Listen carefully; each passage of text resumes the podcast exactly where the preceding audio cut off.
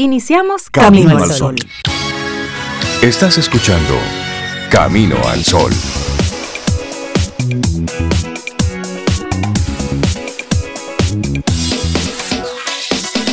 Eh, buenos días, Cintia Ortiz, Obeida Ramírez, todos nuestros amigos Camino al Sol oyentes. Muy buen día. Pues hola, muy, buen día. Ajá, sí, pero sabroseadito ahí, como me gusta. Buenos días, Rey, Cintia, Laurilla y los amigos Caminos Sol oyentes. Eh, yo espero que ustedes estén súper bien. Sí, sí, estoy bien, Sobe. ¿Y tú cómo estás? Cogiendo lucha, pero bien. ¿Tú sabes? Ay, tú recuerdas la frase aquella, ¿verdad? Es una lucha técnica, es una lucha técnica la frase aquella que decía, el, ¿cómo va a ser eso? El pueblo quiere lucha. Que luche, que luche ya, luche ya No sube, pero cada vez más cerca. Casi, casi, casi, casi. casi, Sí, por eso dije, Cintia, estoy bien. Estoy viendo un poco de lucha con unas cuestiones técnicas, pero, pero va, va mejorando. Va, va, mejorando. Ahora está mucho mejor que hace cinco minutos. Ya me han dado, han dado varios lugares. Oye, Buscando el spot, pero no te preocupes. Pero forma parte de los aprendizajes. No, y este entretenido, claro. Claro. Y así saludamos a nuestros amigos Camino a los oyentes. y tengo una frase para ti tempranito en el programa.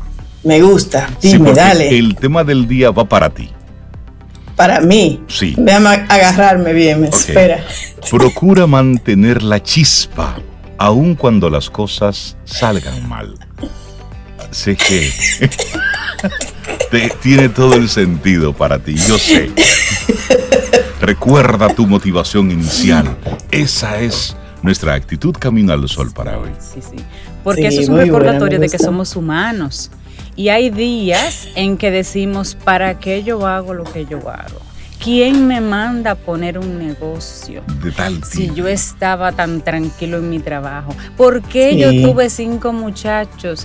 En esos momentos en que tú te Pero preguntas ya, todo ya eso. Ahí, ya ahí los cinco muchachos están muy tarde, ¿sí? porque el negocio tú puedes reinventar, pero, pero, los muchachos. Es un día y un ratito donde tú pasas por ese filtro de preguntas raras. Hay un día que hasta eso se pregunta uno. Entonces tú dices, no son la fuente de mi felicidad. No, es la fuente de ingresos que yo elegí. No, eso es hoy, pero mañana todo bien. Además, todo está bien. Yo lo que estoy es cansado, cansada.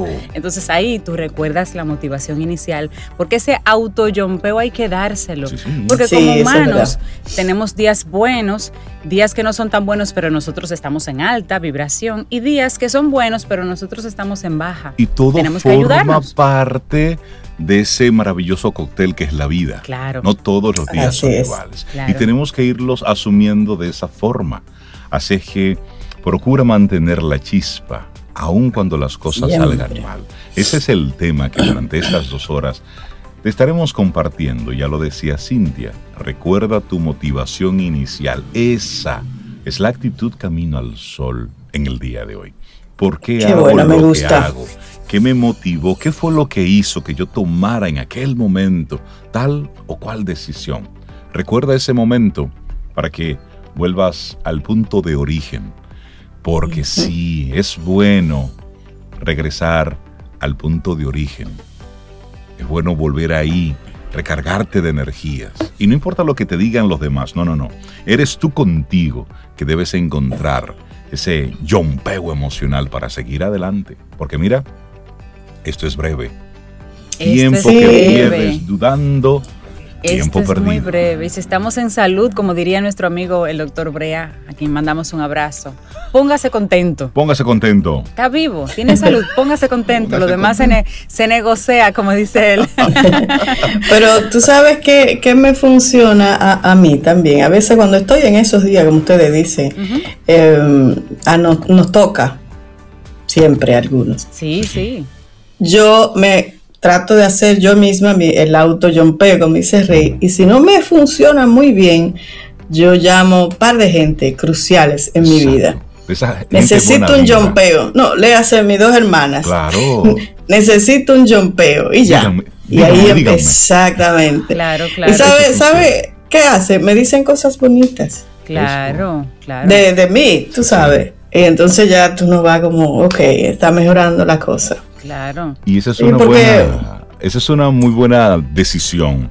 Tener en nuestro entorno gente que uno reconozca que sí, que son son vitamina para nuestra vida. Sí, ay, qué lindo, sí, son vitamina. Tú sabes, mira, me siento, déjame llamar a tener una conversacioncita. No, y gente rey, Cintia, objetiva, que un día te dicen las cosas bonitas, pero un día te dicen, mira, no es por ahí, ve a ver, y entonces el jumpeo es con el lado negativo de los cables.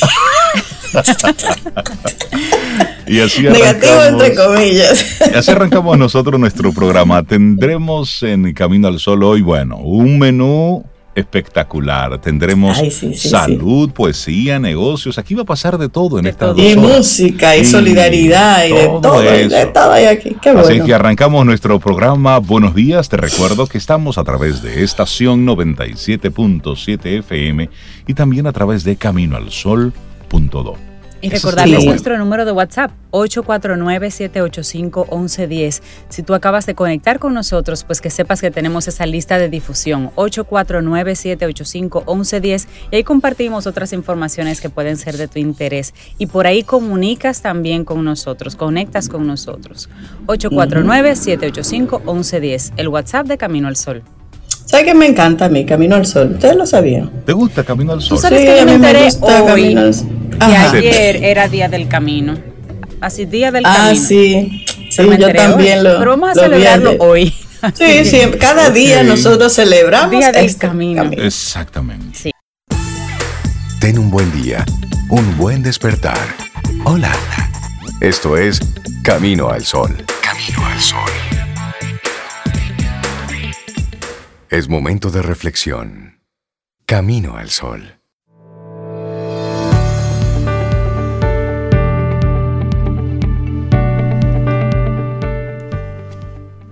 Pon tu cara hacia el sol y no podrás ver las sombras. Helen Keller. Seguimos camino al sol, nuestro momento para juntos reflexionar. Si es bueno sentarse, escuchar, tomar una idea y sobre esa idea dedicarle varios pensamientos. Y si puedes hacerlo en, en conjunto, en compañía de otras personas que vibren igual que tú, pues ahí hay una doble ganancia. ¿Por qué conviene recuperar la confianza en uno mismo? Mm. Esa es nuestra reflexión para el día de hoy, Sobe. Sí, sí, la confianza en nosotros mismos, Rey y Cintia, nos ayuda a ir un poco más allá de nuestros límites o de nuestras certezas y además nos ayuda a superarnos. Cuando perdemos esa confianza, aparecen numerosos problemas, algunos pequeños, pero otros mucho más grandes. Sobre eso estamos hablando, la confianza, ese sentimiento de que somos capaces de afrontar la vida. A veces puede ser excesiva, es lo que los griegos de la antigüedad llamaban ubris, ubris, ese exceso de confianza en uno mismo que conduce al orgullo y a la imprudencia. En otras ocasiones entonces nos falta. Dudamos, temblamos, tenemos la impresión de que no lograremos tener éxito o gustar a otras personas. Y la confianza es un componente importante de la autoestima. Esa mirada que nos dedicamos a nosotros mismos es la parte dirigida hacia el exterior y la acción. Responde a preguntas como, ¿soy capaz? ¿Va a salir bien? ¿Lo conseguiré? Y da una respuesta realista, no un por supuesto, que ya eso sería el ubris que tú mencionabas, ni un seguro que no que también sería el otro extremo y eso es infravalorarse, sino más bien un voy a hacer cuanto pueda y luego ya veremos. La confianza no es un don estable de nuestra personalidad, puede variar según los momentos, los contextos, las situaciones que hemos de afrontar, pero nos permite hacer cuanto podamos conseguir aquello de lo que a priori somos capaces.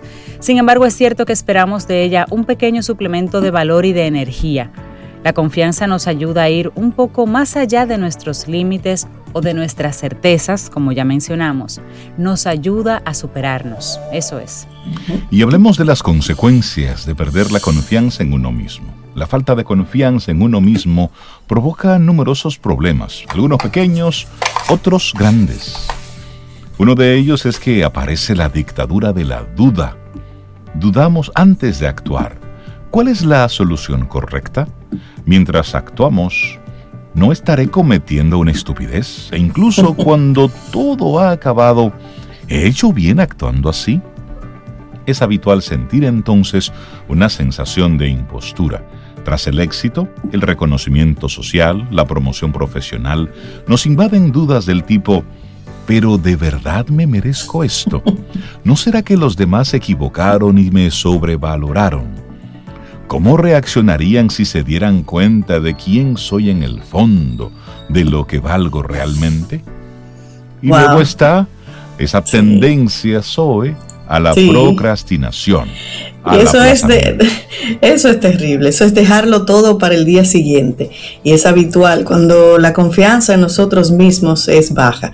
Se considera normal que esto ocurra cuando concierne a tareas poco agradables o difíciles, o bien cuando es ocasional. Sin embargo, la procrastinación es patológica cuando se convierte en un estilo de vida. Aplazar con múltiples pretextos el momento de realizar un trabajo, de responder a un correo, de efectuar alguna gestión del tipo que sea. Por eso mismo, los procrastinadores casi siempre llegan tarde a todo, es decir, a todo aquello a lo que no han renunciado. Eso es mm. terrible, la procrastinación. Sí, sí, sí. Bueno, otra consecuencia también de, sentirse así, de no sentirse cómodo con uno mismo y la confianza sobre todo, es el derrotismo. Hay una propensión al derrotismo. Las renuncias por anticipación al fracaso son habituales cuando la confianza falla y tú te piensas, te dices a ti mismo, no, no vale la pena, eso no va a funcionar, ni siquiera lo voy a intentar. Nos desvían de la acción y nos hacen sufrir también. Los psicoterapeutas conocen bien esta anécdota. Durante una reunión, un curso o una conferencia, el paciente piensa en una cuestión que le gustaría plantear, pero no se atreve a hacerlo. No servirá de nada, seguro que hago el ridículo poco después alguien formula esa misma pregunta y todo el mundo mueve la cabeza en señal de aprobación ante una intervención tan oportuna, tan pertinente. No atreverse a actuar y ver a otros actuar en su lugar no es una posición agradable. Esta repetición de ocasiones fallidas provoca numerosas frustraciones, así como meditaciones sobre la propia incapacidad. Se duda aún más de uno mismo cuando esto pasa y el bucle se cierra enlazándolo con el primer problema. Bueno, ¿y por qué conviene volver a recuperar la confianza? Hablemos un poco de esto. La primera función y virtud de la confianza es ayudarnos a afrontar la incertidumbre. Si somos muy ansiosos, lo incierto nos parece inquietante y preferimos huir de ello o evitarlo. Y si lo afrontamos, lo hacemos temblando y perdiendo capacidades. Nos concentramos más en nuestras carencias que en nuestras fuerzas, en nuestros miedos virtuales que en la situación real. La confianza nos ayuda a ir en el otro sentido, quedarnos en las dificultades reales sin sobredimensionarlas con nuestros fantasmas y centrarnos en nuestras fuerzas en lugar de en nuestras debilidades. Otra función de la confianza es ayudarnos a soportar las travesías del desierto, los períodos de nuestra vida en los que no recibimos esos indispensables sustentos de la confianza en sí, que son el éxito y el reconocimiento. Cuando sufrimos fracasos, cuando nos sentimos aislados o incomprendidos, cuando nos vence la duda, el consuelo solamente puede venir de nuestro interior. Así es buscar dentro de uno. Por eso Mirar para adentro, como recuperar la confianza. Christoph André, médico psiquiatra, es el autor de esta reflexión que compartimos en el día de hoy. ¿Por qué conviene recuperar la confianza en uno mismo? Ten un buen día, un buen despertar. Hola. Esto es Camino al Sol. Camino al Sol.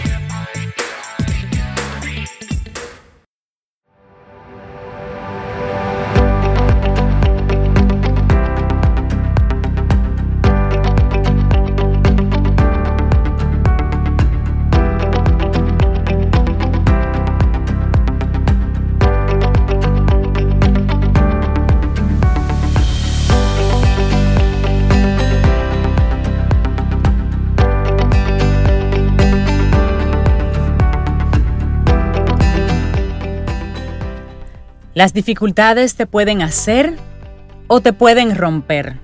Una frase de Margaret Mitchell. Y nosotros seguimos avanzando. Esto es Camino al Sol martes en el que le damos los buenos días, la bienvenida a la doctora Maritza Arbaje. Doctora, buen día, ¿cómo está usted? Hola, buenos días, muy otoñal, muy bien. ¿Y ustedes? Muy bien también, doctora. Bienvenida otra vez a Camino al Sol.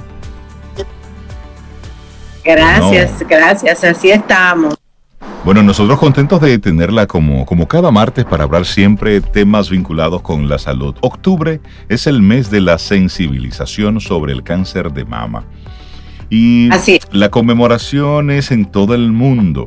Cada mes de octubre se comienza y se vuelve a hablar sobre el tema del cáncer de mama. Cada año son más las mujeres que sufren y padecen el cáncer de mama. Y esto es para crear sensibilidad, apoyo y motivar sobre todo a la detección precoz, al tratamiento y a los cuidados paliativos. Y precisamente sobre eso estaremos hablando con la doctora Marix Arbaje mes del cáncer, alibremos sobre alimentación y específicamente sobre el cáncer de mama, doctora. Sí, fíjate, en los años 2008 eh, al 2010, 12, por ahí, eh, fue muy motivador eh, la actividad que se realizó en Mercasit sobre tantos casos que estábamos teniendo al final del 2000 y ahí se hizo un trabajo hermoso donde tuve la oportunidad de participar, demostrando como habían hecho algunos estudios que se confirmaban lo que siempre decimos en espacio, que lo emocional es fundamental para las enfermedades. El misterio que tiene la medicina, porque todos no lo sabemos, es por qué es más frecuente las enfermedades degenerativas, como es el cáncer, es más frecuente en órganos sexuales y genitales, más en la mujer que en el hombre. Entonces resulta que todo lo podemos prevenir. Y si nosotros aprendemos a comer, entonces nosotros podemos mejorar la calidad de nuestra vida. Y, bien confirmado, yo estuve haciendo un trabajo en la zona de los minas, trabajando con mujeres con, con alto riesgo de cáncer. Y les cuento que cuando yo le presenté la lenteja, ellos no la conocían y los minas está allí. Y no era que yo estaba en los minas profundos, sino en la avenida relativamente porque no aprendemos a educarnos. Y la experiencia es que muchas personas creen que lo simple, que lo barato, lo que no me cuesta esfuerzo, no tiene validez. Cuando la lenteja es uno de los nutrientes más baratos, que rinde más y que contribuye a mejorar la calidad de vida a la hora de ingerir. Y siempre digo, cuando yo echo un cubierto en mi boca, ¿qué estoy llevando? ¿Enfermedad, intoxicación o estoy llevando salud? Porque estamos reconfirmado también que tenemos tres cerebros. El cerebro físico que está en nuestra cabecita, que a veces no nos deja pensar bien. El cerebro del corazón y el cerebro de los intestinos. Por eso, cuando tenemos emociones, podemos tener trastornos digestivos. Entonces, esa conexión debemos de cuidarla, porque todavía en este momento estamos teniendo muchos casos de, eh, de cáncer de mama, porque normalmente las emociones no las expresamos, no nos alimentamos adecuadamente y estamos teniendo riesgo de intoxicar nuestras células y entonces ese estrés oxidativo celular nos conlleva a que nuestras células mueran antes de tiempo, se acumulen en un lugar que casi siempre es mama o útero ovario o en los hombres en próstata y vamos a terminar con una enfermedad crónica. Y quiero aprovechar para decir que a mayor emoción negativa, más riesgo tenemos de conseguir una enfermedad. Entonces vamos a seguir amando. ¿Qué podemos hacer con nuestra salud? ¿Cuál es la calidad de vida emocional y externa? Y oye una cosa, Rey eh, y Cintia, y sobre. Ahora se está hablando más de la epigenética que de la misma genética. Porque entonces empezamos, ay, ya yo tengo 40 años, mi abuela murió de cáncer, mi tía tenía cáncer, y empezamos a, darle órdenes a nuestro cuerpo de que ejecuten una acción que yo puedo evitar. ¿Tiene, ¿Cómo la evito? Trabajando la epigenética. Lo de afuera, ¿cómo me está repercutiendo? Por eso la alimentación emocional y física son fundamentales para evitar enfermedades crónicas y sobre todo este tema de cáncer de mama que nos sigue atacando fuertemente y no todo el mundo puede pagar más de 300 mil pesos mensuales para una quimio. Entonces, ¿por qué no? Hay estudios que indican, doctora, que cada año se producen alrededor de un millón y medio de casos nuevos alrededor del mundo y 458 mil en promedio pertenecen a cáncer de mama específicamente. Y hay alimentos que algunos expertos ya con los años han comenzado a, a debatir y a encontrar que ayudan y que protegen contra el cáncer de mama, cosas que podemos tener en casa. Uno de ellos, así por mencionar rápidamente, el aceite de oliva. Sí, el aceite de oliva, el aceite de coco eh, todo lo que sea lo más fresco. O sea, por ejemplo, la piña es un producto, eh, un, fruto que lo tenemos a diario, aunque es ácida, pero actúa como antiinflamatoria. Entonces nosotros podemos trabajar con la oportunidad que nos da la vida en este país, que tenemos fruta todos los días, no que vamos a esperar que venga el otoño para una manzana, una pera, no.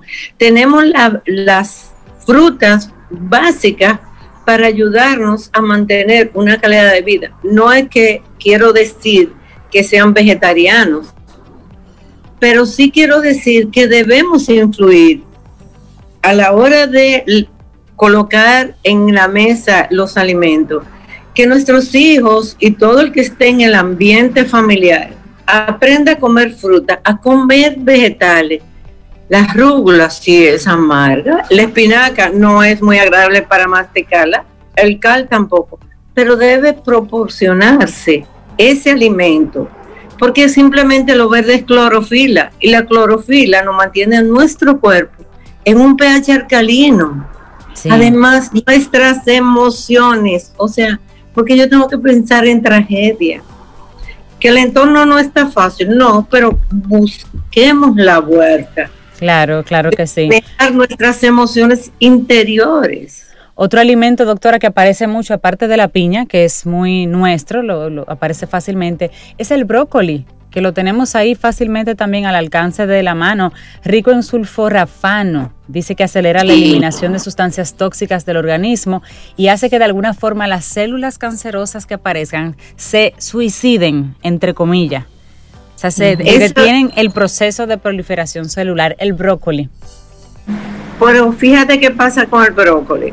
El blo todos los vegetales debemos comerlo al dente. O sea, tú pones a hervir el agua, no le echas sal, porque la sal es el, último condimento que debemos usar, porque aprieta, por ejemplo, las fibras de la carne, eh, aprieta el, el brócoli, todo lo, lo, ayuda a que se aprieten. Entonces, si nosotros colocamos el agua hervida con un, un diente de ajo y cuando esa agua está hirviendo, entonces colocamos el brócoli, lo tapamos y al taparlo lo apagamos y esperamos que el vapor trabaje para evitar que pierdan los nutrientes.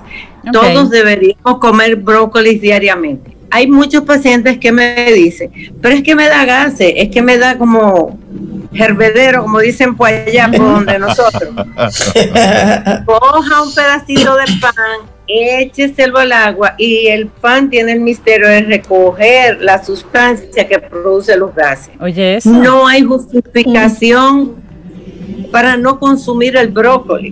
Bueno, dicen los expertos aquí que estamos compartiendo, doctora, que consumir cinco raciones o más a la semana de brócoli puede reducir el riesgo a la mitad.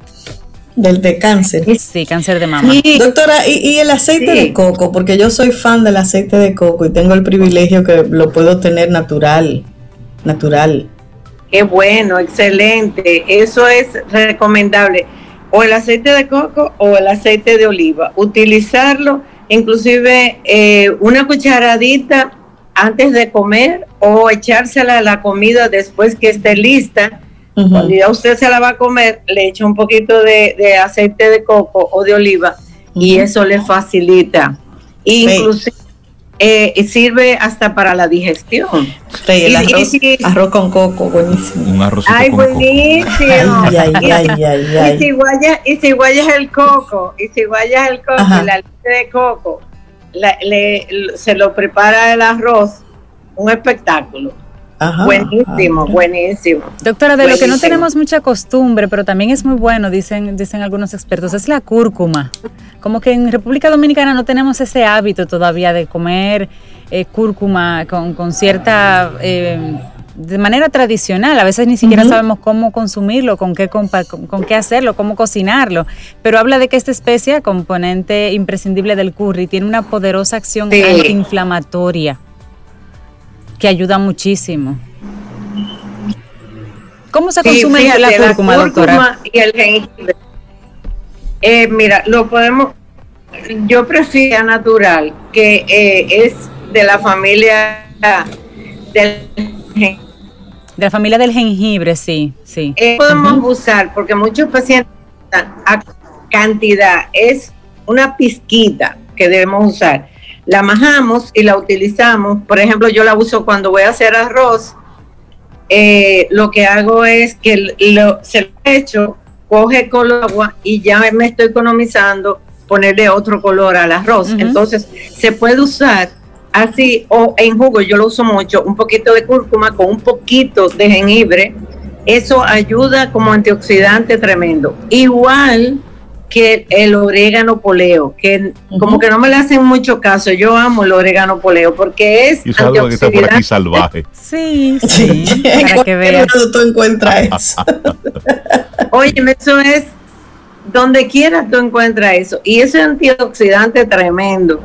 Sirve para la digestión, es antiinflamatorio, pero más que todo es antioxidante. Entonces, ¿por qué no utilizarlo? Para sazonar las carnes, por ejemplo. Puede, se utiliza seco, puede ser fresco, lo puedes poner a secar y puedes contribuir a que facilita la desintoxicación. Entonces, si la alimentación es la base de todo lo que podemos evitar, ¿por qué no readecuar la alimentación?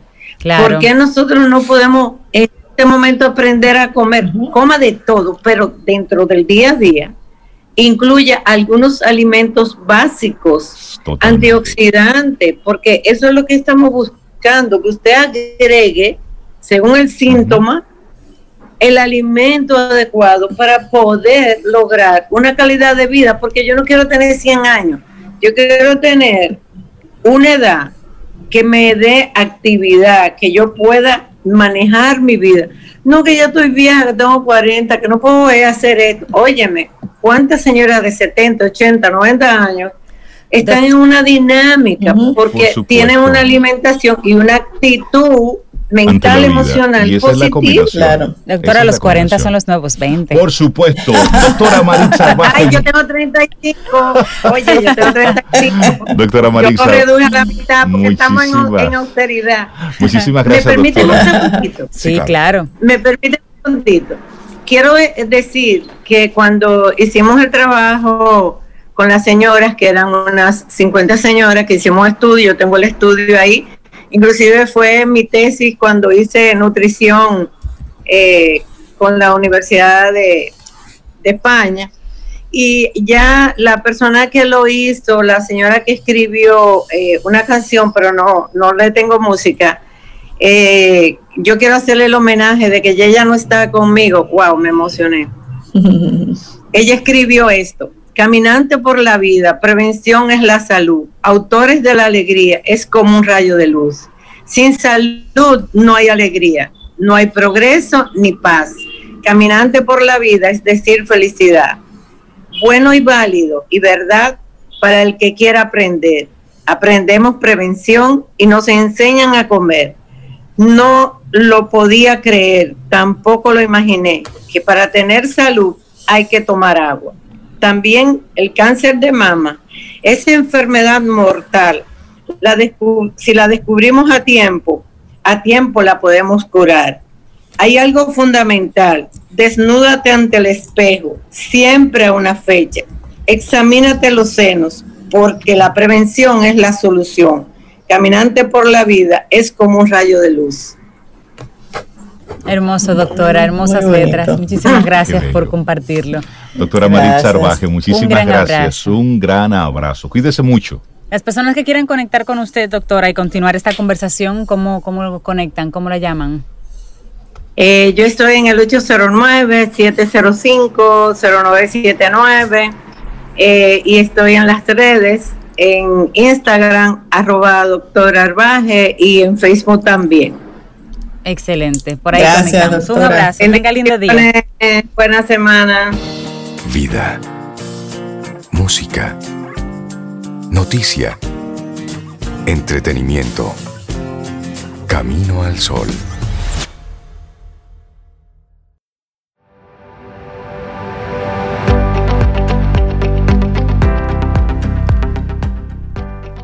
Cuando eliges la esperanza, todo es posible. Christopher Reeves. Seguimos avanzando, esto es Camino al Sol. Conectas con nosotros a través de estación 97.7 FM y también a través de caminoalsol.do. Y bueno, una de las cosas mágicas que tiene eh, este tipo de trabajos es la posibilidad de conectar con gente, con gente espectacular, con gente mágica. Y hace, hace algunas semanas tuvimos el privilegio aquí en, en World Voices de conocer a una, a una mujer potente que tiene palabras y, bueno, y las usa. Y las usa. su, nombre, su nombre es Melania Marte. Ella es, ella es poesía. y hay que, hay que decirlo así. Y nos gustaría, eh, antes de, de tener la conversación con ella, el que hagamos una breve reseña de quién es Melania Marte. Sí, para que la busquen sobre todo y sigan conectadas con ella. Mira, Melania Luisa Marte, así la encuentras, Melania Luisa Marte, es una poeta y oradora de Nueva York que vive en República Dominicana. La poesía de Marte explora muchos temas incluyendo sus raíces caribeñas, el feminismo negro y el amor propio. Su proyecto de escritura actual está explorando la preservación de la raza negra a través del cultivo de la tierra, el herbalismo, oigan eso, y las siestas como un puente para conectarse con el conocimiento ancestral. Hay que hablar de todo eso. Su poema más viral, Afrolatina, fue presentado por Instagram en su Instagram TV para el Mes Nacional de la Poesía y ha obtenido más de 9 millones de visitas. Su trabajo también ha aparecido en Dallas Morning Show, Anti Latina, Curated by Facebook y People en español. Marte ocupó el quinto lugar en el año 2018 en el Women of the World Poetry Slam Competition. Es una competencia donde mujeres van. De poesía. Y exactamente, escriben y luego presentan esa poesía, la dramatizan. Bueno, ella ganó el quinto lugar. Yo te vi, yo te vi, Elania. Ahí. y fue finalista en el 2018 del Individual World Poetry Slam Competition, que es básicamente algo similar, pero a nivel individual. Eso se hizo en San Diego, California. Su primera colección de poesía, Mela, fue lanzada en el año 2018. Y por acá tenemos en Camino al Sol el privilegio de conectar con Melania Luisa Marte o Mela. ¿Será Mela? Melania, buenos días. Melania, bienvenida. Qué gusto, qué gusto tenerte. Gracias, gracias. Bueno, pues bienvenida a Camino al Sol. ¿Cómo conectas con, con la poesía? Bueno, yo desde niña he sido bien curiosa y cuando um, un verano, yo tenía como siete años, mi mamá me mandó para acá porque no tenía nadie que me cuidara y mis hermanos estaban en, um, allá le dicen Boys Club en Nueva York, que es un club para los, los varones, para ellos poder eh, aprender, hacen muchas actividades, juegan deportes, aprenden a nadar, de todo. Y yo era muy chiquita para poder estar en el programa de ese entonces.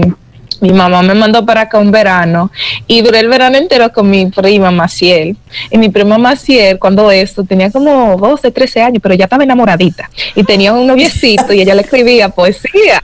Y le escribía unos poemas de que quiero darte un besito abajo de la mata de mango y qué sé yo qué, que para ti.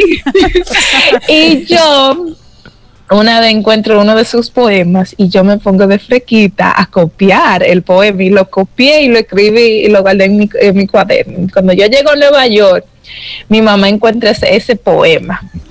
Y ella rega, y ella, y eso es lo que me estaba haciendo para allá, buscando un besito y asustar y de todo. Y, justamente por esa experiencia dura un buen tiempo que dejé de escribir poesía, porque como que le tenía miedo, porque la reacción de mi mamá, yo sin saber inocentemente, había escrito de un poema de amor, copiando lo que escribió mi primita. Y desde ese entonces, pero siempre tenía una pasión como para las, las palabras y el arte y, la expresión. Entonces, después, tenía como 12 años en la escuela allá en Nueva York y había un programa que tenían para la poesía. Incluso al cruzar la calle de, de mi escuela había un, eh, le llaman New York Poets Café que es la, una cafetería de poesía y es la, creo que es la, la más vieja en Nueva York. Es la, la, primera que se abrió en Nueva York. Eh, y ahí tenían um, poetry slams, competencias de poesía, tenían open mics para um, los teenagers y los adultos ir a expresarse. Y um, cuando era niña, a los 12 años, nos no hicieron un paseo, dije un paseo, y cruzamos la calle y fuimos a la cafetería y nos dejaron um, escribir un poema y expresarlo ahí. Entonces, desde ese entonces, como que mi mente siempre lo, lo cogí como hobby, que la poesía era una forma de expresión y era bien algo bien chulo para uno expresarse. Y, pero siempre eh, seguí escribiendo, escribiendo, escribiendo. Y resulta que cuando estaba en la universidad había un programa de, poesía y desde ese entonces me puse a escribir y escribir y me agregué a un equipo de, del National Poetry Slam, que son las competencias nacionales que hay en los Estados Unidos. y de ahí seguí y Después que terminé la competencia, hice muy bien, el equipo mío hizo muy bien y pude también ir a la Women of the World a Poetry Slam, que es para las mujeres solamente, es individualmente, es poder eh, eh, eh, competir con su arte. Y después de ahí, uno de mis videos se, fue viral en, en YouTube y me empezaron a contratar para hacer shows en universidades, para, me contrataron para muchas campañas en, eh, y de ahí seguí, seguí y de repente soy una poeta profesional y me pagan para eso. y así fue que Y tú feliz, Melania. Melania, ¿sobre qué escribes? ¿Tus primeros poemas son más o menos de la línea de temas que escribes ahora también o hiciste una transición? Eh, yo creo que cuando empecé a escribir poesía, es, eh, y más cuando empecé eh, profesionalmente, empecé a, escribir, creo que muchos de mi, mis, los temas que tocaba era sobre la identidad, sobre buscando mis raíces, tratando de... Eh, hacer como hacer algo de mi de ser americana pero también eh, eh, entender el privilegio que tengo a la misma vez entender que, que yo ser americana no está y a veces eh, el vivir en un país a donde tus padres no crecieron es un poco difícil porque, o sea, te quita porque, por ejemplo, nosotros, yo crecí en Nueva York sin familia, toda, mi, toda la familia de mi mamá y de mi papá mayormente vivían aquí, eh, entonces como que había una parte de mi crecimiento de que quería saber más sobre mis abuelas, quería saber más información sobre de dónde viene mi mamá. Y, y gracias a Dios tuve el privilegio de, aunque sea los veranos, venir aquí y poder, eh, tú sabes, correr en el campo libremente y comer mango de una mata, que son cosas que allá no, no se ven. No se ven, no se ven, no se ven. No, es una experiencia atípica de un neoyorquino o uno, uno que crece en Estados Unidos. Entonces, fue algo que eh, me inspiró en mi arte de querer hablar sobre esos temas de eh, cómo no se siente ser como de como de dos países de no de verdad sentirse dominicano pero no de verdad sentirse dominicano y yo creo que eh, cuando muchos dominicanos americanos en Nueva York escuchaban poesía como que se inspiraban a sentirse como que se identificaban contigo. Se identificaban, sí. Claro, claro. ¿Y cómo, cómo tú, Melania, creando una poesía así de dos países, sobre todo de este lado? Porque cuando Melania dice aquí que ella está eh, actualmente en Santo Domingo, ¿ok? En, República, Dominicana. En República Dominicana, sí, es verdad. Sí, es cierto. En República Dominicana, en Bonao. No me niegue mi campo, no me niegue mi campo. en entonces, Melania, tú, tú contaste cómo llegas a esas competiciones de, poesía, pero lo, contaste así como que muy fácil, como que ella llegó, cruzó la calle. ¿Cuáles son esos requerimientos, esas exigencias para que tú tuviste que sobrepasar para ir subiendo de categoría o de competición? Sí, le digo, no fue fácil. Es la, eh, eh, el tener una carrera y, que, y ganar dinero del arte es algo muy complicadito. Y le digo porque una, yo soy mujer. Entonces, como mujer, a veces eh, en, cuando se trata de que te paguen, por tu, por tu arte. Es, eh, uno tiene que ponerse los pantalones y tiene que, o sea, como que uno tiene un jefe ahí representando, darse su valor, porque eh, cuando yo empecé, mira, cuando yo empecé yo era chelitos que me pagaban porque, o sea, no valoraban mi arte, aunque ya era viral y aunque ya tenía competencias y, llegaba eh, eh, a la, al final stage, llegaba lejos en mi, en mi, en mi, en mi competencia. competencias, claro. Sí, pero como que todavía había un, como que rechazaban esa idea de que la poesía es algo que vale la pena pagar. Exacto. Sí, Claro. Entonces yo tuve que tomar una decisión en que yo dije, bueno, esto es lo que yo valgo y si no me lo pagan me voy para otro lado.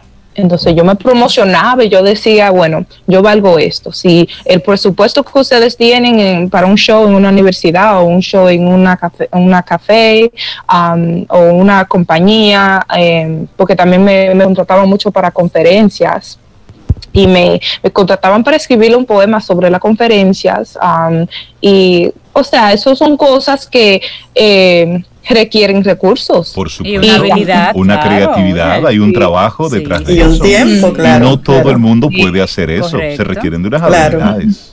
Sí, entonces, pero a veces yo veía que aunque decían, ay, sí, a ti que te queremos y eh, queremos ayudarte en tu arte y también queremos que tú nos ayudes en nuestra compañía o nuestra universidad para un show, eh, a la misma vez de repente no había presupuesto bueno suficiente para cubrir el, tiempo y que se requiere. Entonces yo tuve que decidir, bueno, yo voy a ser mi propia jefa, tengo que coger esto en serio, yo tengo que pagar mi mi, mis diles. Claro, Darle una estructura. no, puedo vivir de mami y papi la vida entera, entonces tuve que coger en serio. Y noté que desde que, o sea, algo tan simple como subir una página web que se vea profesional, que tenga toda mi información, eh, mi email, mis videos, mi bio, todo eso, toda esa información que se requiere para ellos saber quién yo soy y, lo que he hecho, eh, hace una diferencia el tener una página web. Cuando le una estructura, Melania, a tu carrera, todo comenzó a cambiar, ¿cierto? Pero en tu carrera, lo que tú haces, poesía, ¿eso se maneja a través de agentes? ¿Existen agentes para eso? ¿Tienes tú agente hoy en día? Sí. también, bueno, yo, yo manejo mis propias bookings, o sea, si me contratan individual, yo lo manejo también, pero eh, eh, tengo, hice una gira con mi amiga Angélica, que es una mexicana americana, y ella vive en México, entonces cuando pasó lo que pasó de la pandemia, nosotros estábamos en gira. En, febrero y cuando empezó la pandemia ella se fue para México y me, yo me vine para acá y, um, pero todavía estamos haciendo nuestra gira um, virtual.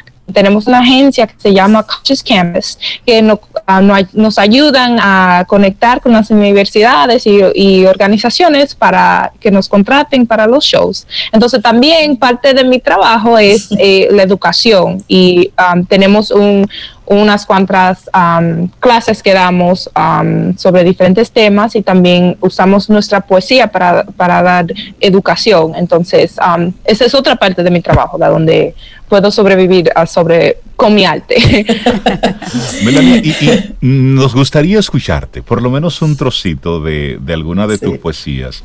Eh, Melania, por lo general lo haces en inglés en lo que se conoce como spoken word. Sí, pero no importa. Y se aprecia igual. Por supuesto. Sí, pero eh, al plátano volvemos. Tengo unos cuantos poemas y, pero a todos los poemas están eh, traducidos. El, el, título original se llama Plantains Are Becoming. Eh, eh, la, traducción que decidimos para español es Al plátano nos volvemos, que es más o menos la misma frase. Y los poemas están traducidos en tres idiomas, en inglés, en español y en creole, porque eh, muchos de los temas que toco es sobre la isla y quiero que se sientan, um, aunque sea parte de la isla de este lado, del otro lado, que todo el mundo se sienta orgulloso de sus raíces, de dónde vienen. Claro, qué lindo.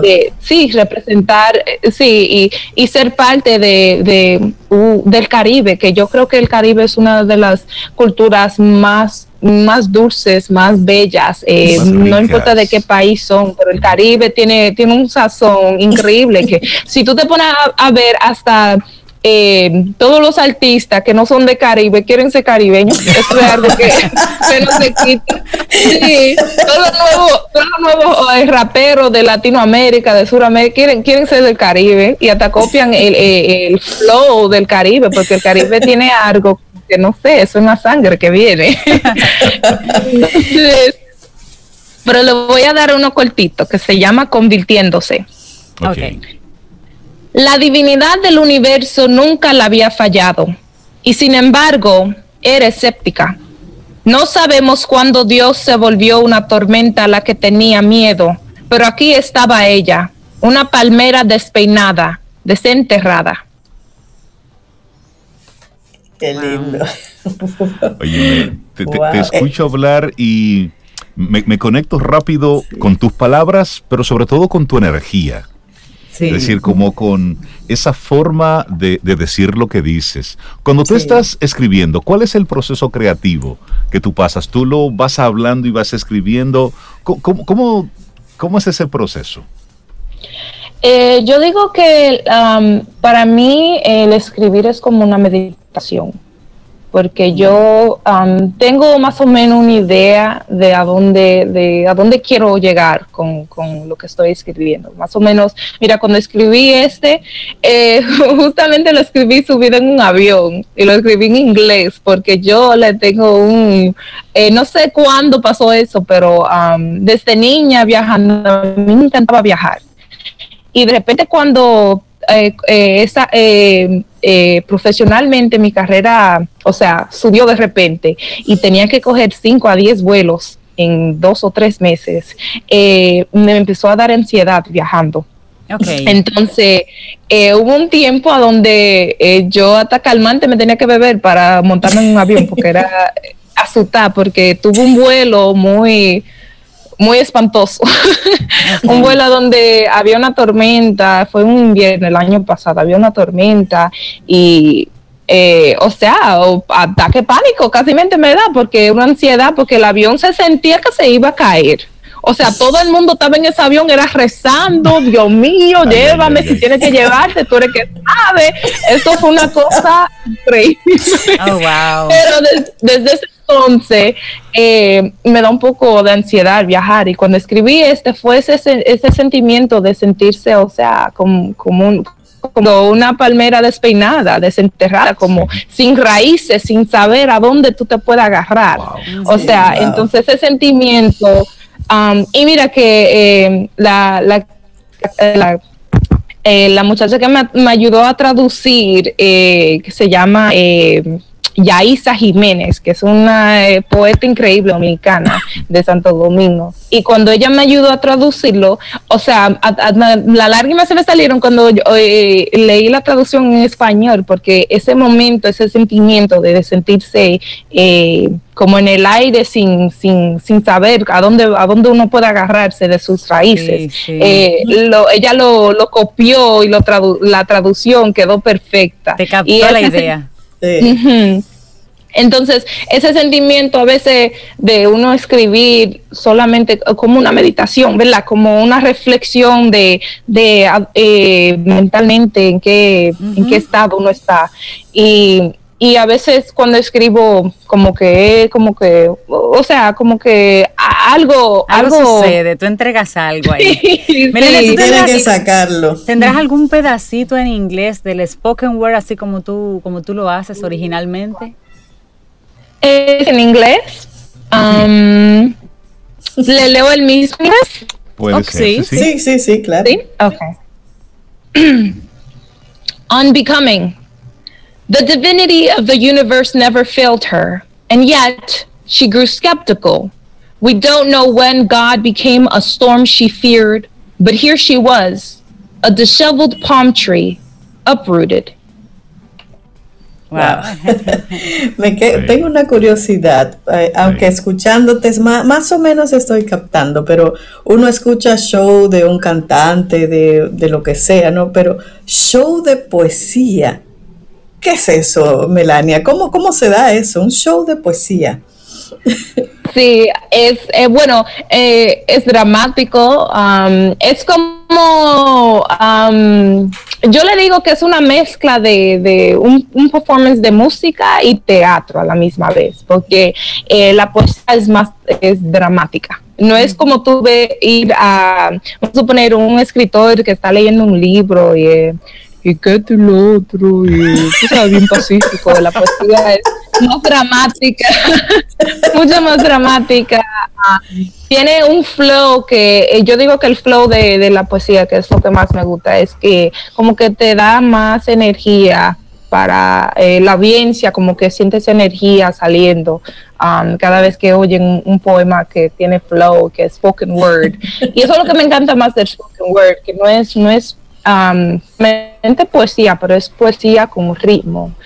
Tiene algo, un, movimiento que, como que captura más energía. Y eso, eso yo creo que es lo más importante con la poesía, que tiene, es, es dramático, pero a la misma vez es eh, contando historias y, y, ¿cómo se dice? Narratives, narrativos se dice en español. narrativas. Narrativa. Hay poesía, narrativa. Vamos, a hacer un show de poesía con Melania. Pero eso está. Súper interesante. ¿Verdad? ella no sabe en qué lío se está metiendo aquí. ella no lo sabe. Ella no tiene ni idea.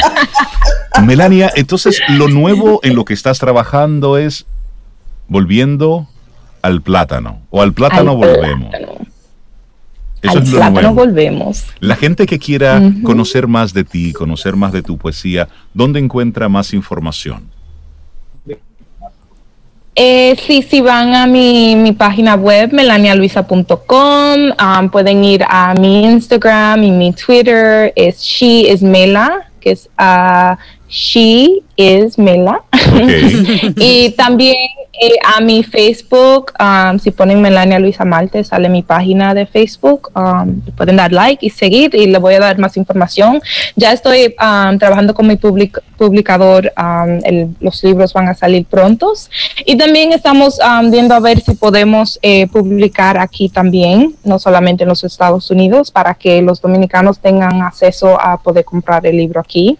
Porque es una cosa que de verdad me interesa porque siento que eh, no hay suficiente no hay suficiente acceso a, acceso a los libros aquí. Es una cosa que me he dado cuenta.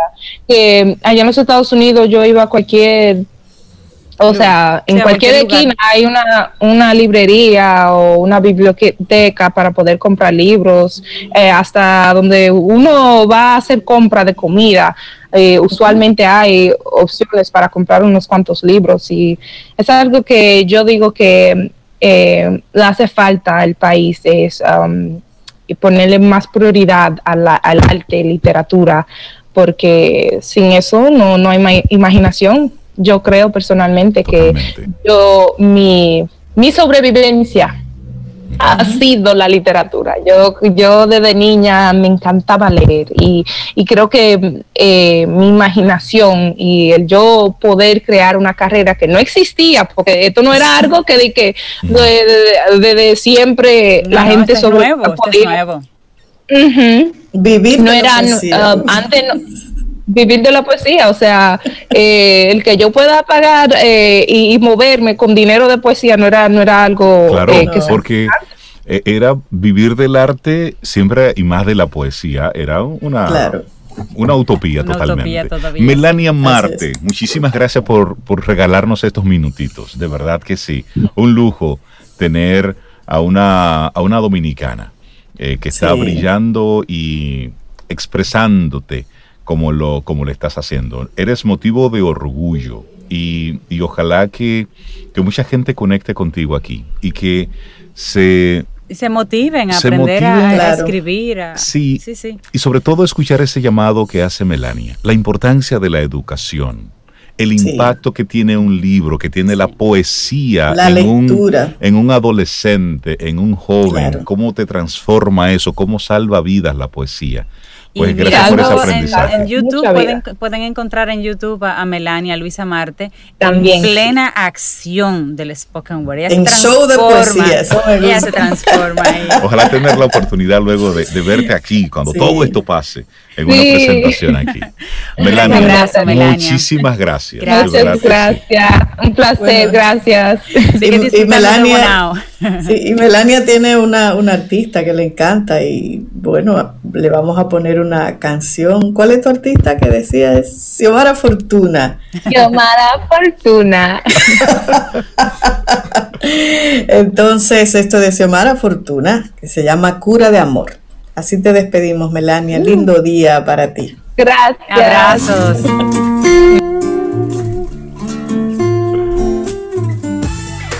Ten un buen día, un buen despertar. Hola. Esto es Camino al Sol. Camino al Sol.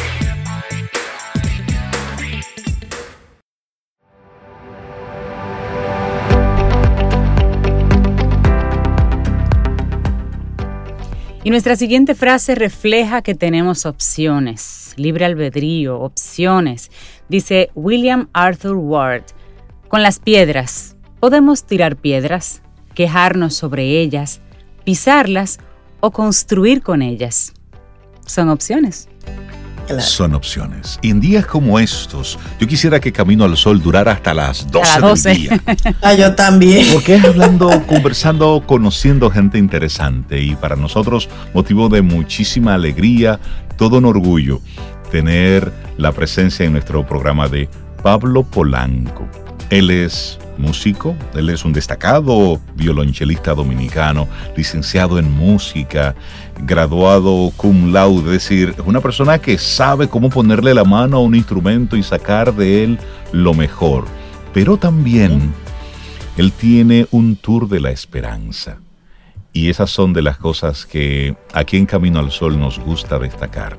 Pablo, buenos días, bienvenido a Camino al Sol. Buenos días, muchísimas gracias por la invitación, un gran, un gran honor ser parte hoy de, del programa y estamos, estamos para ustedes.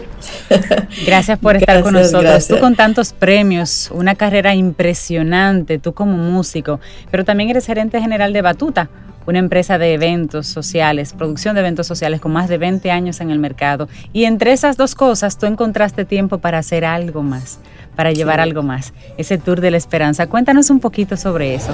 ¿Cómo te surge ese Tour de la Esperanza y qué es para el que no lo ha escuchado todavía? Bueno, eh, bueno, todo comienza al segundo día de la pandemia.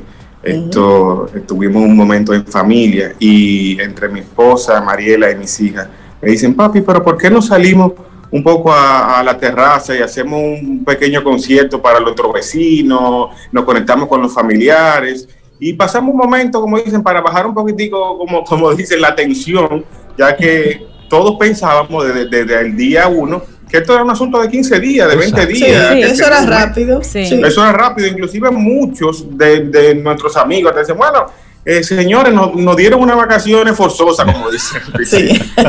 y, bueno, así, así comenzó esta serie de conciertos eh, a principio de cuarentena. Y esto, este, a partir del primer día, todos quedaron, quedaron encantados, inclusive los vecinos salieron y, Pablo, pero qué, qué buena iniciativa. Bueno, para no cansarte el cuento, desde ese día Seguimos ininterrumpidamente, hicimos 72 noches wow. de conciertos. Desde la terraza de tu casa. Desde la terraza de mi casa. Todos los días a las ocho y media de la noche se convertía, yo decía que era el toque de queda con Pablo. no te puedo, no te puedo decir los, los comentarios, la, las, las buenas vibraciones, todo, todo. mira, eso para, yo digo ya para hasta para escribir un libro. muchísimos seguidores que se enfermaron, inclusive se, se recuperaron junto con nosotros. Sí, yo digo que nos convertimos en una familia. Y yo tenía una envidia, yo, yo, quería ser vecina de Pablo. Me imagino que sí. Mira. Qué privilegio. después de después de esta de esta de esta de conciertos bueno que al final hicimos como te comentaba 72 se nos ocurrió, ¿por qué no? Ya en medio de esta, de esta, de esta incertidumbre que no sabíamos en qué iba a terminar el país, como tú lo dices también, yo por ejemplo, nosotros que aparte de la música que nos dedicamos al, montaje de eventos, se nos ocurrió con, con nuestro personal, ¿por qué no dar un poco de lo que nosotros sabemos hacer y darnos un poco a, nuestro, a nuestros medios que están en la, en la, en la línea de fuego, que, lo que están ahora mismo dando el, mil por mil, y no de hacerle algo para que no se sintieran solos. Si yo digo que tal vez ponerle ese granito de arena para, para, para alegrarlo y a nuestros, a nuestros pacientes. Bueno, pues así comenzó. Eh, tú tienes que saber cómo, cómo somos en este país. Comencé a tocar puertas, señores, vamos, que quiero hacer esto ninguna abrieron, pero adivina qué. Yo dije, no, pero si no se abren, yo la voy a abrir yo mismo. Claro, pero wow. Comencé a llamar a los hospitales y dije, bueno, eh, yo quiero ofrecerle este concierto, esto no tiene ningún costo para ustedes. A los médicos y los pacientes. Y yo lo que quiero es alegrarlo un poco. Imagínate qué avalancha, arrancamos y en el camino dije, bueno, en el camino se van a sumar. Yo sé que, que, nosotros eh, estamos haciendo una labor con, con, mucho amor y que al final de cuentas... Eh, muchas veces la gente no cree hasta que tú estás en el medio del, proyecto. Claro, claro. Bueno, pues así, así comenzamos. Ya llevamos ya 20 hospitales eh, recorridos. tenemos ya, hemos visitado aparte, bueno, yo diría que de los más grandes hospitales, ya fuimos a Plaza La Salud, Robert Cabral, el Hugo de Mendoza, el Gautier. Eh, Pablo, ¿qué tan grande es el equipo? Ayer el equipo que te acompaña, que va contigo a tocar, ¿qué tan grande es de, de, los miembros que te acompañan y cómo ustedes se cuidan de hospital en hospital? Sí, bueno, realmente eh, llevamos un protocolo de seguridad. Nosotros, eh, bueno, dado a que trabajamos el, el, el, lo que, o trabaja, bueno, sí, trabajamos lo que es el montaje de eventos, eh, cuidamos todo lo que es el protocolo, iniciamos nuestro equipo antes de salir de la compañía. Hay un equipo de mío de trabajo que va, va a cada uno de los hospitales un poco más temprano. Y algunas veces tenemos que ir para ver la las localidades para, para poder ubicarnos. y, y, así, entonces tenemos un engranaje. Gracias a Dios tenemos un buen engranaje. Cuestión de que, de que, de que el, el, médico y el, y el paciente puedan, como dice, apreciar un poco, tener la tranquilidad de llevarle ese mensaje de esperanza, de amor, de, de, paz, que todo es lo que necesitamos ahora mismo. En, estos momentos yo digo que, cada uno de nosotros, lo que tenemos que sacar lo que tenemos dentro. Y si lo que sabemos hacer es música, si sabemos tal vez manejar eventos, muchas veces te, comento, la gente me, me, me, decía o me escribían, pero Pablo, tú no extrañas... Eh, pararte en el centro del Teatro Nacional o, tocar en, o que te inviten a, Panamá o Estados Unidos a hacer un concierto. Y bueno, la verdad es que mi realidad ahora mismo, mi sala principal del teatro, claro. son los hospitales.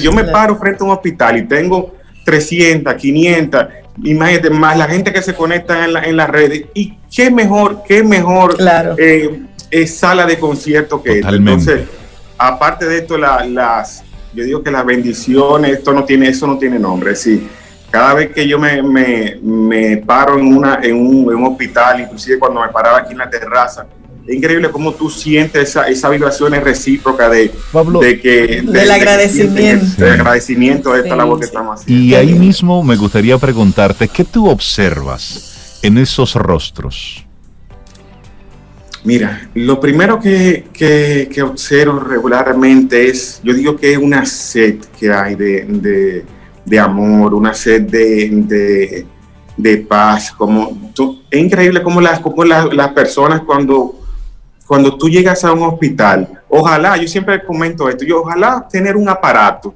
para tú medir a todas las personas que están ahí, en el, yo digo hasta de la, en la salud y, en, y, el corazón de cada uno.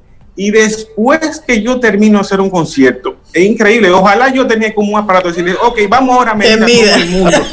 cómo se sienta cada quien. Es, dime, persona que que tú, que tú le pasas por al lado, que tal vez tú le dices buenos días y ni te, ni te voltean la cara, y cuando tú comienzas a tocar, que levantan esos ojos y se quedan como tan admirados y dicen, pero wow, y eso es para mí. Entonces, eh, estás haciendo algo, como dicen, y lo sientes, porque muchas veces nosotros como artistas, eh, yo digo que eso es lo que más buscamos, cuando tú haces algo y que, y como te decía, lo haces con amor, lo haces como con, con tanta entrega, pero que la otra persona lo reciba y que tú te des cuenta que te está haciendo este esta eh, esa reciprocidad, este, reconocimiento. Esto no, eso no, eso no tiene nombre. La verdad que, Que, que, no hay. Yo cuando digo que cada vez que, que hablo de esto me, me, me, da tan tan tan fuerte en el corazón, pues es una experiencia que de verdad mucha gente me dice no, pero que si tú extrañas lo de antes, de verdad ya ya llega un momento en que yo pondría la balanza y le doy hasta gracias a Dios por esto que estamos, que estoy viviendo, porque la verdad que ha sido una experiencia súper, súper, súper eh, agradable. Y este es el ahora, el aquí y el ahora, y tú le estás sacando el provecho al aquí y el ahora que te tocó.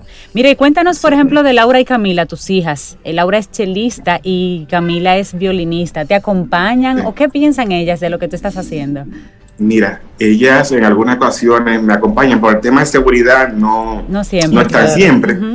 Pero yo digo que esto como familia, yo digo que también yo como padre, es un aprendizaje cuando uno le da a nuestros hijos, porque mira, ellas son, son jóvenes, son, Laurita va a cumplir ahora 16 años, Camila 14. Esto es una manera también hasta para enseñarle a ellos, que ellas vean cómo tomar en el futuro. Uno no sabe, el mundo da mucha vuelta y tal vez, oye, tal vez, en, no sabe, uno no sabe, en 20 años, en 15 años, en 30, tal vez ellas pasen por, por algo como esto. Y esto es un aprendizaje para que ellas sepan que tal vez no hay que desbaratarse. Es decir, esto, esto yo siempre tomo esta frase de una gran amiga, que en estos momentos hay dos tipos de personas. Ahora mismo está la persona, el que llora o el que vende el pañuelo. Y de verdad, Exactamente. mi forma no es yo sentarme a llorar. Si yo ahora mismo hay que vender el pañuelo, vamos a vender el pañuelo. Y, y esa, esa siempre ha sido la filosofía de vida. Y el que me conoce de muchos años, que, sabe cómo, cómo yo me he manejado en la vida, tal vez no se asombran mucho, porque yo siempre he estado, como dicen, yo soy, yo siempre he estado como en movimiento, siempre estoy, la gente me dice, pero Pablo, que tú no paras, y yo, bueno, pero es que es mi forma de ser, mi forma de ser. Pablo, siempre fui así. Pablo, y, el repertorio que tú ofreces, ¿de qué compositores, de qué artistas es el, es el, ese repertorio? Mira, yo me hice la propuesta, inclusive desde, la, desde los conciertos de cuarentena, de siempre comenzar con una canción cristiana. Eh, yo, si te digo que, esta, eso no lo, no, lo, no, lo, no, lo, no lo negocio, siempre comienzo con una canción cristiana y es increíble cómo, cómo bajan las tensiones desde que, desde que tú comienzas. Y ya luego de esta, se toma siempre, ahora mismo en el hospital estoy tomando repertorio que sean de música que le suba un poquito el ánimo a, la, a las personas. Sé yo, eh, una canción, por ejemplo, de Vive, de, de Mili Quesada, eh, La Sabipa, por ejemplo, de, de, Juan Luis Guerra. Canciones, tú sabes, que, que le, que le, den fuerza, que le den ánimo, que le den, que le den como ese, ese empujoncito que necesitamos en, estos momentos. Yo digo que cada, cada hospital o cada sitio que, que yo voy, trato como de, analizar un poquito cómo está y cómo está. Muchas veces llego con un repertorio y cuando veo el ambiente, yo no, déjame cambiar. claro. cada, cada, cada día, cada día, cada día Claro, claro. Pablo, ¿y, ¿y cómo vas a seguir? ¿Sigues en hospitales? ¿Qué vas a hacer? Sigo, seguimos, seguimos en, la, en, la, en, el, en el Tour de la Esperanza. No te tengo que negar, seguimos tocando puertas.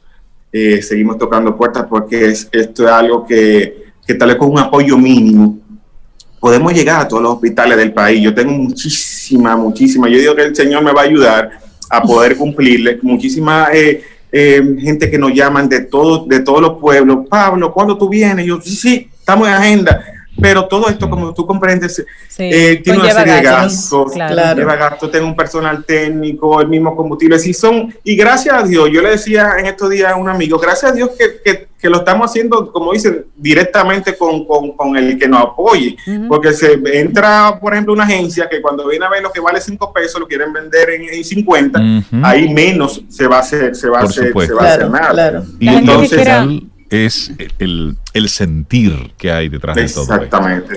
Pablo, la gente que te esté escuchando y que diga, bueno, yo puedo colaborar con combustible o puedo colaborarles con alimentación o demás, ¿cómo pueden conectar contigo? ¿Cómo pueden algunas puertas acercarse a ti? Claro. Bueno, pueden, pueden seguirnos en nuestras redes en arroba batuta by Pablo Polanco. Mi número directo también es el 809-964-4050.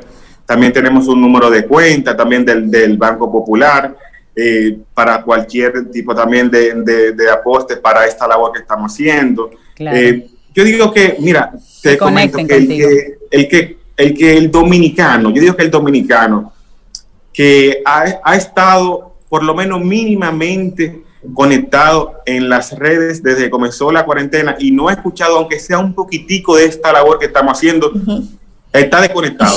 Entonces, regularmente el que quiere apoyar nos busca o dice, ah, pero mira, eh, Batuta, que dónde está, o dame escribirle así. Esto es un asunto, yo digo que no es hacer una carga para una persona, es que cada uno, si cada uno ponemos, muchas veces la gente piensa que algo es insignificante, pero no, si cada uno ponemos un granito de arena. Claro, claro. Tú no te imaginas los corazones y la, lo, bueno, aparte de los, de los, de los pacientes, los doctores, señor, los doctores están cansados. Es decir, pero tú, llegas, un, a un centro, a, un, a, un, hospital y tú, igualmente como los pacientes, tú ves la cara del doctor y dices, pero señores, están cansados. Sí, un hermoso eh, momento que eh, tú le brindas. Batuta by Pablo Polanco. Señores, búsquenlo en las redes, conecten con él y gracias a ti, Pablo, Colaboren. por labor. Muchísimas gracias, muchísimas gracias por el Pablo. Un gran abrazo, Pablo. Muchísimas gracias. Que pase feliz día. De verdad que sí. Te vamos a dar seguimiento a través de las redes y tus conciertos. Un abrazo. Ten un buen día, un buen despertar. Hola. Esto es Camino al Sol. Camino al Sol.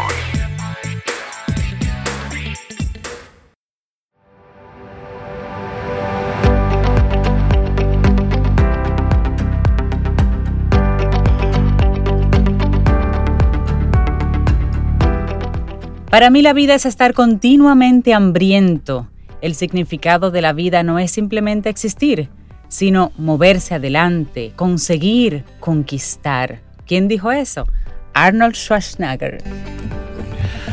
Bueno, seguimos avanzando, es Camino al Sol y le damos los buenos días, la bienvenida a Rafael Montero. Él es el CEO de GuruSoft para hablar de la facturación electrónica y su impacto en los negocios locales. Seguimos hablando de cómo este 2020 ha ido cambiando y lo ha ido impactando absolutamente todo. Rafael, buenos días, bienvenido a Camino al Sol. Muy buenos días a todos. Gracias por estar aquí, Rafael. La facturación electrónica en nuestro país ha sido parte ya desde hace algunos años de, algunas prácticas. Hay gente que pone en su sistema su comprobante fiscal y demás, pero hoy más que nunca, a propósito de la pandemia, mucha gente está ahora mismo en casa y una facturación electrónica formal y que la DGI lo acepte es más que nunca necesario. Cuéntanos un poquito de GuruSoft. Así es, GuruSoft es una empresa de, de soluciones tecnológicas especialista en facturación electrónica. Recuerden de que la facturación electrónica a diferencia, hay mucha confusión eh, actualmente, bueno, en todos los países cuando se implementa la facturación electrónica, hay una confusión de que ciertos contribuyentes, por desconocimiento de la tecnología, claro está, piensa que es eh, escanear una factura y enviárselo a su cliente, ¿no? Entonces, eso no es una facturación electrónica, eso es una facturación escaneada, que muchos contribuyentes ahora en la pandemia lo han utilizado por motivos pues que no han podido eh, enviárselo de manera física, ¿no? Entonces, por ese motivo existe la facturación electrónica. Si un contribuyente recibe una factura escaneada, tiene alto riesgo que esa factura escaneada sea mal, mal realizada, sea eh, estafado, porque lo escaneado, como ustedes conocen, puede ser modificado. Totalmente. Entonces, yo lo escaneo, lo modifico los valores y se lo envío a mi cliente. Es ahí donde nace la facturación electrónica y la facturación electrónica le da seguridad a quien recibe esa factura de que está firmada de manera electrónica y no se puede modificar. Por ese motivo es que muchas, eh, muchos países ya a nivel de Latinoamérica ya tienen de forma obligatoria la emisión de factura electrónica. En República Dominicana actualmente la DGI abrió la plataforma y es voluntaria, es voluntario para las empresas que requieran subirse a la transformación digital con respecto a la facturación, implementen facturación electrónica de manera voluntario. Para fines de poder, yo como empresa, tener el proceso de facturación eh, electrónica, ¿cuál sería el proceso, la ruta que yo debería cubrir y todo esto conectado con validación por la DGI y que mis clientes acepten esto como bueno y válido, porque todavía hay muchas empresas que quieren que tú le mandes el papel sellado para ellos recibirte en recepción. ¿Cómo, cómo cubrir toda esa ruta? Así es. La ruta es sencilla siempre y cuando te dejes asesorar de una empresa con experiencia. Pero si lo haces, eh, la empresa lo hace solo, sin asesoramiento, pues realmente no es imposible, ¿sí? pero sí lleva, conlleva un poco más de tiempo y dedicación. Lo primero, ustedes deben de conocer que la norma legal, recuerden de que todo es basado en una norma legal, la norma legal en República Dominicana para que puedas emitir una factura electrónica es la norma 01-2020 que la DGI emitió en enero. ¿sí? Ese es el marco legal para que las facturas electrónicas sean títulos de valor o sean legalmente reconocidos. ¿Qué dice la norma? La norma indica que cualquier contribuyente de República Dominicana que quiera emitir factura electrónica, primero debe estar activo dentro de la DGI, no tener deudas, ¿sí? adicional enviar una solicitud de que él requiere implementar facturación electrónica y tener un certificado digital. ¿Ok? Entonces, ya sea del contribuyente o ya sea de la persona natural. Y luego pasa un set de validaciones y de certificaciones el software del contribuyente. Esto quiere decir de que la DGI se asegura que tus procesos de facturación estén validados y certificados con un set de validaciones que la DGI, un paso a paso que la DGI te da. Una vez que pases eh, ese, ese, ese, eh, esas validaciones o ese paso a paso de la DGI, ya puedes emitir facturas electrónicas. Recuerden de que la facturación electrónica, primero, no vino a reemplazar los sistemas de facturación en República Dominicana, no vino a reemplazar tus procesos. Tu sistema de facturación actual y tus procesos actuales se mantienen. Lo único que hacen es Ahora, en vez de mandar a imprimir a una impresora, antes de enviar a imprimir una impresora, tienes que conectarte a la DGI, enviarle toda la información a quién le vas a facturar, los productos, los eh, precios, el ITEVIS, todo eso, y la DGI pasa unas validaciones y te autoriza esa factura. Y de ahí ya puedes entregarle la factura electrónica a tu cliente. Ahora hablamos de me tenía una pregunta. Sí, Rafael, tengo una preguntita al respecto. Por ejemplo, a veces en nuestro país sucede en algunas industrias más que otras que luego que tú emites una factura tienes que reajustarla, porque al final, si facturaste 50 algo, al final el cliente se quedó con 30, o hay que hacer una nota de crédito, o sucede cualquier percance. ¿Cómo se maneja eso en temas de una factura que ya fue electrónicamente emitida y validada por la DGI? ¿Se puede echar atrás? Así es. Eh, eh, eso es ya un poco el cambio de cultura que trae la facturación electrónica, ¿no?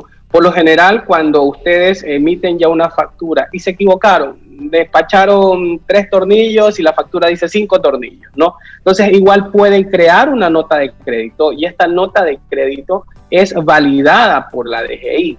En pocas palabras, pues eh, ya van a estar un poco más regulados y sus procesos deben de realmente cuando hagas una nota de crédito debes estar consciente que la vas a hacer, ya sea para anular una factura o para disminuirle los ítems. Lo que sucede es que actualmente hay mucha informalidad de empresas hasta muy grandes, donde para anular una factura simplemente le ponen anulado, ¿sí? O saltan ese secuencial. Ya no es posible. Ahora con facturación electrónica tienes la obligación de hacer una nota de crédito, como lo dice la norma de la contabilidad, ¿no? O sea, tienes que generar un, una operación inversa, que en este caso es la nota de crédito. Ahora tienes que sí o sí hacerla. Por caso contrario, la DGI no te va a permitir anularla. Rafael, las personas que les gustaría escuchándote, pues de repente profundizar un poco más sobre esto. Desde Gurusoft, ¿cómo ustedes le apoyan en ese proceso? Así es, actualmente eh, como Gurusoft nosotros estamos dando webinars en toda República Dominicana. Gurusoft es la primera empresa certificada para emitir facturas electrónicas en República Dominicana bajo la norma 01-2020. Eso quiere decir que nosotros ya emitimos en República Dominicana facturas electrónicas con esta norma. Actualmente pues dada la experiencia que también tenemos en otros países de Latinoamérica, exactamente nueve países, estamos dando webinars de forma gratuita a todas las empresas o eh, contribuyentes de República Dominicana. Ya hemos dado como cinco webinars gratuitos donde hay muchas empresas y personas que ya han asistido. Nuestro primer objetivo es educar sobre la facturación electrónica. Y segundo, a empresas ya medianas o grandes que quieran implementar facturación electrónica, pueden eh, encontrarnos en www.guru-mediosoft.com para que podamos darles un webinar a todo su departamento contable de facturación de cuentas por pagar y de ahí, pues de las ventajas que tienen, ellos ya decidan implementar. Excelente. Guru-soft.com. Ahí está. Rafael Montero, muchísimas gracias por abrirnos un poco, ¿eh? La visión sobre la facturación electrónica, el impacto que tienen los negocios locales. Y, muy oportuno hacia allá es que va todo esto, ¿eh? Hacia allá es que va todo. Las empresas grandes, medianas, pequeñas, debemos ir viendo lo de la facturación electrónica como nuestro presente. No, y ahora es una sugerencia. Así es. Eh, ahora es una sugerencia. ahora es y, es el momento de ir aprendiendo y conociendo cómo correcto, Con Rafael lo estamos entendiendo por las buenas. Por las buenas. Exactamente. Antes que te digan que el día 15 no se aceptan. Bueno, Rafael, muchísimas gracias. muchísimas gracias. Estaremos en contacto. Un gran abrazo. Gracias a ustedes. gracias. Miren, nosotros nos vamos ya, pero, pero, hay que decir algo rápido antes de irnos. Tenemos porque se acaba de, sí, se acaba de entregar hace más o menos una hora el Nobel de Física. Roger Penrose, Reinhard Hensel y Andrea Ghez ganan el premio por sus descubrimientos sobre los agujeros negros.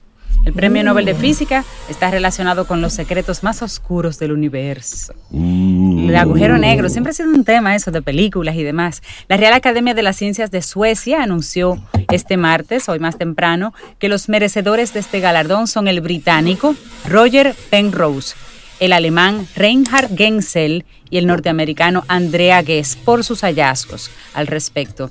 Le corresponde la mitad del premio a Penrose por el hallazgo de que la formación de agujeros negros es una consecuencia directa de la teoría de la relatividad de Einstein y la otra mitad es compartido por Hensel y Ghez por el descubrimiento de un objeto supermasivo en el centro de nuestra galaxia. Ahí está. Yo no sabía que se compartía como así. Sí, sí, como que mitad y mitad, pero como usted fue más relevante, usted le toca la mitad y ustedes dos la otra mitad. Ahí está. Qué, qué, maravilloso ver cómo un premio tan relevante lo ganan personas en diferentes países, pero pensando en un mismo objetivo, apuntando a un mismo. Sí, es que mientras nosotros estamos pensando en el arroyo y en el habichuela, hay otros que, que, ya tienen eso resuelto, están, pensando, en, otra cosa. Por eso es que nosotros necesitamos ir ya pasando de esos temas lamentablemente históricos que tenemos, tenemos que irlos pasando para darle espacio precisamente a eso, a, otros a otros pensamientos, a otros. Sí, ahí está la, pirámide famosa de Maslow. Sí, correcto, correcto. Y maravilloso. La necesidad primaria. De ellos tres, uno de ellos. Una mujer. Súper joven. Una mujer joven ahí dedicándole neuronas. Señores, llegamos al final de nuestro programa. Que tengamos un martes preciosísimo. Sobe al vecino que está con tu taladro. Que le vaya no, no, voy a tener que mandarle. no, no, no, dile que hasta que no termine Camino al Sol, él no puede. No puede. Pásale el horario, pásale el horario, el horario de Camino al Sol. Mira, y entonces faltan que los premios de literatura, el premio de la paz, el premio de economía, faltan esos todavía. Esta es la semana de los premios Nobel. Señores, que tengamos un día precioso. Recuerda cuál es el enfoque para el día de hoy, te lo recordamos. Procura mantener la chispa, aun cuando las cosas salgan mal. Y la actitud camino al sol, recuerda cuál fue tu motivación inicial. Wow, y tuvimos ahí dos ejemplos maravillosos, Melania y Pablo Batuta Polanco. Sí, sí, claro que sí, claro. Sí, excelente. Para nosotros, motivos de orgullo. Talentos como esos son los que invitamos a los medios de comunicación tradicionales a que le den espacio. Que le den pantalla, que le den portada, espacio para que la gente sepa. Y a, y a las empresas que, contribuyan. Mira, Pablo quiere visitar todos los hospitales, pero necesita recursos. Exactamente, necesita, esos son los, los, apoyos. Ahí estamos viendo literatura, poesía por un lado. Y esa es Melania que está ahí. Miren, ella está en un campo de Bonao eh, disfrutándose la vida y desde ahí haciendo poesía para el mundo. Y su poesía originalmente en inglés es poderosísima. Búsquenla. Realmente eso fue una pincelada lo que vimos aquí hoy. Son de esos talentos que tenemos aquí, que lo están aprovechando en otros espacios. Les digo algo entre, entre, entre tú y yo, entre nosotros. Nosotras 15, como dice una amiga mía. Entre nosotros, mira, Melania lo que está haciendo tiene tanto impacto que una de las producciones recientes que ella hizo eh, saldrá en los premios Grammy Latin, saldrá un comercial, toda una producción que ella hizo precisamente para una de las compañías de comida rápida más grandes del mundo. Ella fue contratada por esta empresa para desarrollar unos textos poderosísimos y el lanzamiento de estos será en los premios Latin Grammy.